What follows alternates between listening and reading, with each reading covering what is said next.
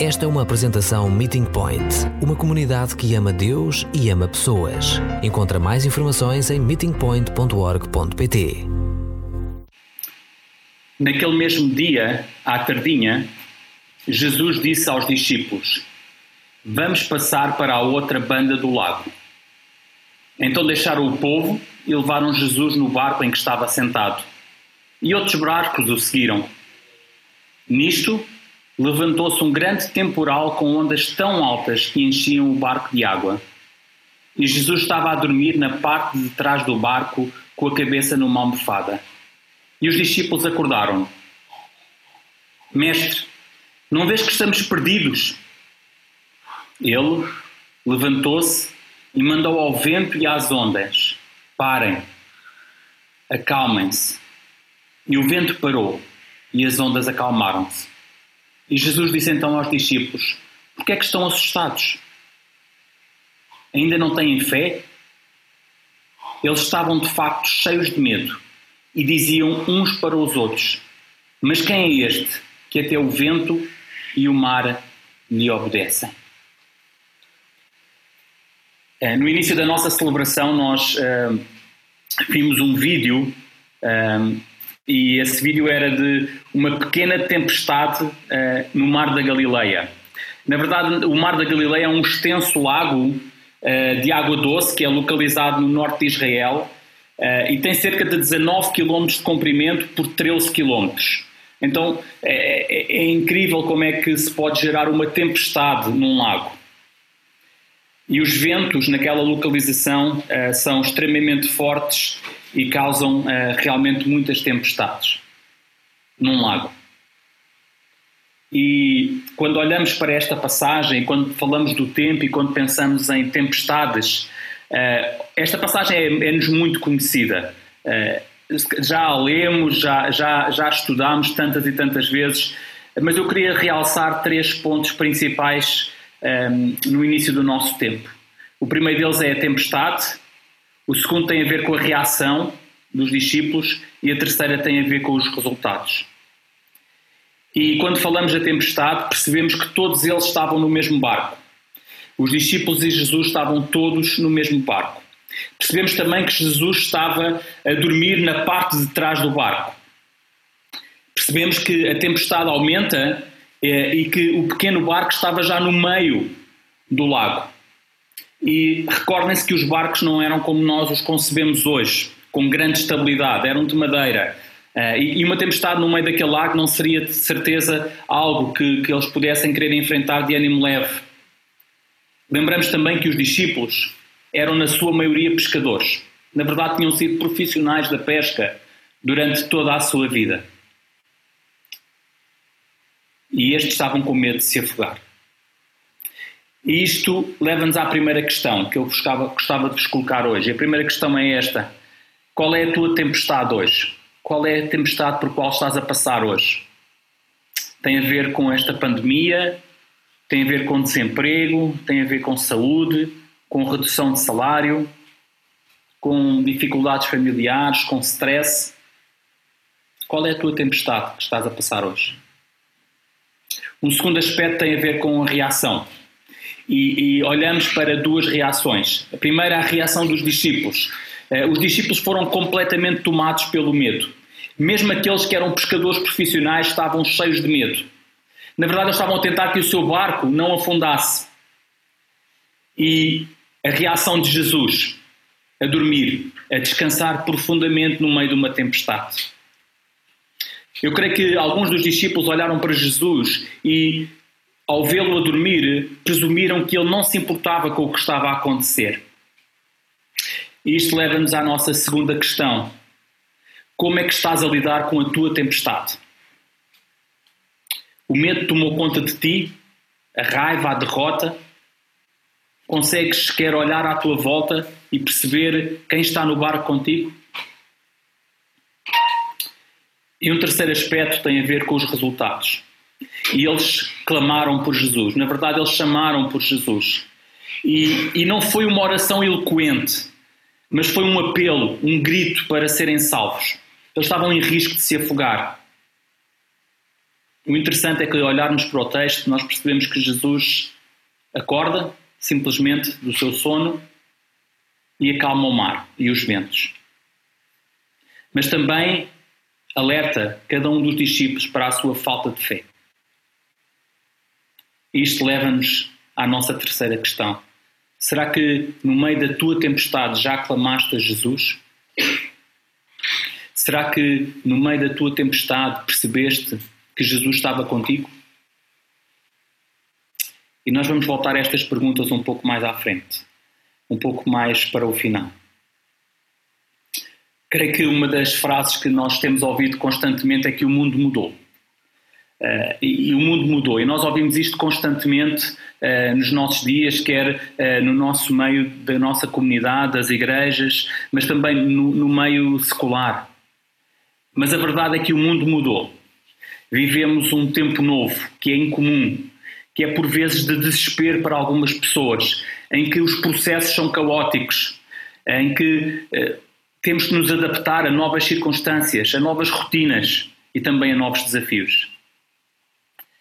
Quando nos colocamos numa das margens, na margem onde estávamos antes, era fácil ter fé. Era fácil cantar uh, músicas como aquelas que escutámos hoje já, em que fazíamos afirmações ousadas de fé.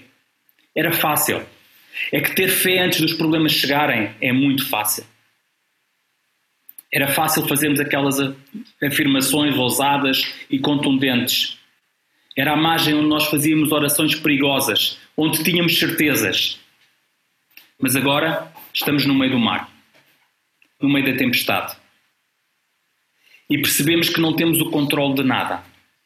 Na verdade, não é só o controle, percebemos que nada está seguro.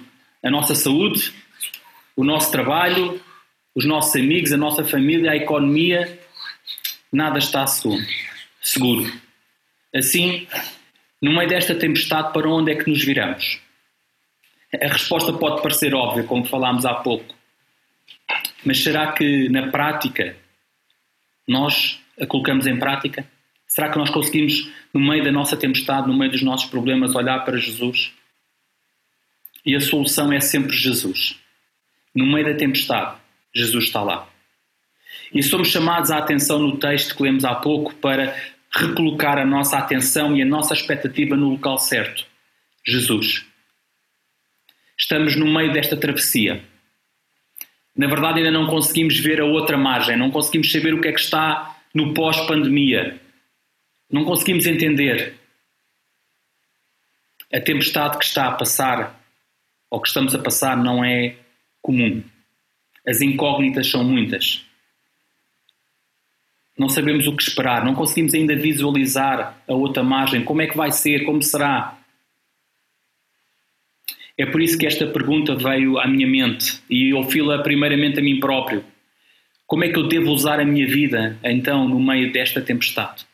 Como é que Jesus me pede para eu usar a minha vida no meio desta tempestade que nós estamos a passar? Na verdade, como é que é ser igreja de Jesus hoje? Como é que somos chamados a ser igreja de Jesus no meio desta tempestade que nós estamos a passar? O mundo mudou, ouvimos tantas vezes. Mas a missão de Jesus não mudou. Ela continua a mesma. Por isso, somos desafiados e precisamos de ser igreja de Jesus no meio desta crise, no meio desta tempestade. Precisamos de perceber que a margem onde estávamos já não existe. Nem vamos voltar para lá mas para onde nós vamos cria-nos um sentido de oportunidade. E há algum tempo atrás, o pastor Guilherme Franco, numa palestra que deu, ele falava sobre o, os desafios que surgem neste tempo uh, de tempestade. E enquanto indivíduos, para cada um de nós, mas também enquanto comunidade, nós somos desafiados a fazer uma leitura da crise. Somos desafiados a olhar à nossa volta e ver o que está a acontecer, como é que nós podemos interagir. Precisamos também de identificar os problemas. Precisamos sim também de nos indignar com as circunstâncias que algumas pessoas estão a viver e a passar. Precisamos de ocupar espaços que estão a ser deixados vazios. Acima de tudo, precisamos de duas coisas: servir as pessoas e ser uma voz profética e de esperança nestes dias. Hoje somos desafiados a ter fé no meio da tempestade, no meio desta caminhada. Estamos a atravessar esta tempestade. E eu relembro que não estamos sozinhos. Jesus tem o poder sobre os elementos, até sobre este vírus que nós tanto tememos. E no meio desta tempestade eu sou desafiado a chorar com os que estão a chorar, sou desafiado a amar, a amar todos. Precisamos de avaliar e abrir mão do que temos para não perder o que nós não podemos perder. E este é um tempo de esperança. E a cada dia eu preciso ser relembrado de que Jesus está no barco comigo. Jesus não nos deixa sozinhos nesta travessia, desta tempestade. Jesus nunca nos abandona no meio desta tempestade. Por isso, qualquer que seja a tempestade que nós estejamos a viver individualmente, qualquer que sejam as circunstâncias, estamos no barco com Jesus. Ele tem poder sobre todas estas coisas. Ele é o nosso Senhor, o nosso Salvador. A missão dele continua a ser a mesma: amar todas as pessoas. E é por isso que esta certeza deve trazer a cada um de nós conforto, alívio, força e fé. Às vezes é fácil falar destas coisas um, de um lugar seguro, mas quando estamos no meio da tempestade, às vezes é difícil olhar à nossa volta. É difícil perceber onde é que Jesus está no meio de tudo isto. Mas na verdade ele está lá. Ainda que esteja a dormir, usando esta expressão do texto, mas ele está lá e ele preocupa-se com cada um de nós. A margem de onde saímos já não existe. Por isso estamos no meio da tempestade. E olhando para a outra margem, percebemos que este é um lugar de oportunidade e de crescimento. É por isso que quando olhamos outra vez e novamente para as três primeiras perguntas que nós fizemos, precisamos olhar então sobre esta perspectiva de que Jesus está no barco conosco, que Jesus caminha ao nosso lado no meio desta tempestade. Qual é a tua tempestade? Qual é a tempestade que estás a viver hoje? Como é que estás a lidar com esta tempestade? Será que já aclamaste a Jesus? E aquelas palavras que Jesus profere naquele dia com os discípulos naquele barco continuam a ser as mesmas palavras que ele prefere hoje. Parem, acalmem-se, eu estou no controle. Uma das músicas de um dos nossos amigos diz que ele sei mais da eternidade do que o amanhã. É verdade, nós sabemos mais da eternidade do que o amanhã. Mas deixem-me terminar assim. O amanhã está nas mãos de Jesus, assim como a eternidade. E termino com estas palavras do salmista que já as lemos hoje. Mas na sua angústia, clamaram ao Senhor e Ele livrou-os das suas aflições. Transformou a tempestade em bonança e as ondas do mar acalmaram. Ao verem as ondas tranquilas, alegraram-se e Deus levou-os ao porto desejado. Deem graças ao Senhor pelo seu amor e pelas suas maravilhas a favor de cada um dos homens. Então, que neste dia, no resto deste domingo, nesta semana que se inicia, qualquer que seja a nossa tempestade, possamos ser recordados de que Jesus está no barco conosco. Amém.